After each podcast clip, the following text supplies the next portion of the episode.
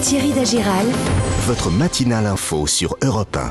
7h14. Tous les matins à cette heure-ci, on feuillette ensemble vos quotidiens du jour. Un Trois grands titres à la une de vos quotidiens. D'abord, le feu immense, photo des flammes qui ravagent la forêt de Gironde après six jours, maintenant six jours, en première page de Libération. L'autre grand titre, c'est la chaleur. Un thermomètre qui dépasse les 40 degrés en une du Parisien. Aujourd'hui en France, le jour le plus chaud, titre le quotidien. Des températures comme on n'en a jamais relevé sont attendues aujourd'hui. 15 départements sont en vigilance rouge. Une journée qui s'annonce parmi les plus chaudes de l'histoire. Chaude aussi sera l'ambiance dans l'hémicycle de l'Assemblée et c'est le troisième grand titre ce matin, la bataille du pouvoir d'achat pour la dépêche du midi. Pouvoir d'achat, semaine décisive pour l'exécutif, titre Le Figaro qui explique que le gouvernement sera vigilant. Il a été chaudé hein, par le tir de barrage des oppositions sur son projet de loi sanitaire la semaine dernière. Classe moyenne, inflation, d'attention à l'Assemblée, titre de son côté Libération. Le quotidien explique comment la droite et l'extrême droite tentent de séduire ces catégories en vue de 2027.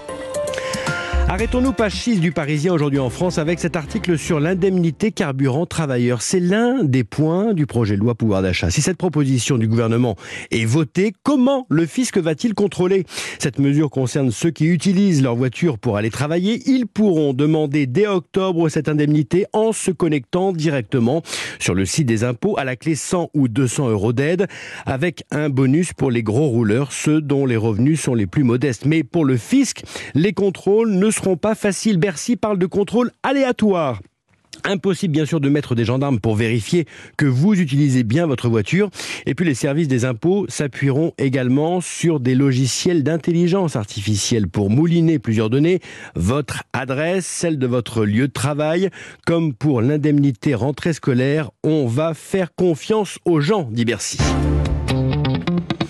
Enfin, c'est à lire dans les échos ce matin, page 2. La grande démission gagne la France. Je ne veux pas travailler.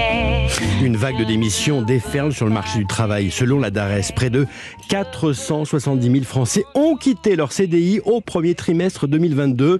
C'est 20% de plus qu'à la fin 2019. Et selon une enquête Ipsos, un tiers des travailleurs de terrain, ceux qui doivent être physiquement présents pour exercer leur métier, pourraient quitter leur emploi d'ici à la fin de l'année. Raison de ces démissions D'abord le salaire, quitter son emploi pour être mieux payé ailleurs. Ensuite, l'épanouissement personnel et la possibilité d'être soi-même au travail. Des démissions qui touchent davantage la jeune génération. Conséquence, eh bien, les entreprises doivent s'adapter pour conserver leurs collaborateurs en proposant des augmentations et du télétravail. C'est donc à lire ce matin, page 2 des échos.